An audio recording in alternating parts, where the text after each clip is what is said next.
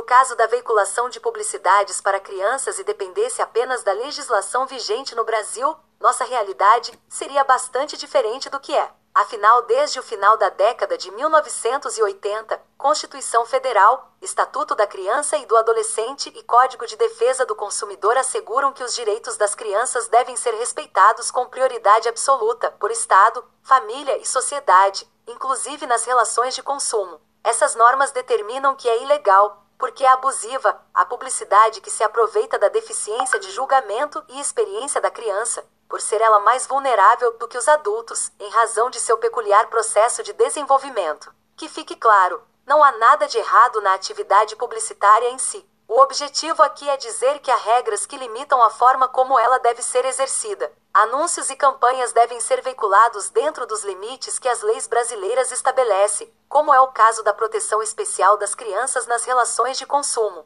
Afinal, os pequenos ainda confundem fantasia e realidade, não sabem que o objetivo de uma campanha publicitária é fomentar desejos de consumo e acreditam que aquele produto que está nas mãos dos seus youtubers mirins mais queridos ou associados a seus personagens favoritos fará com que sejam felizes, poderosos, aceitos, queridos, mágicos. Por sorte, a realidade social também não é uma lei natural.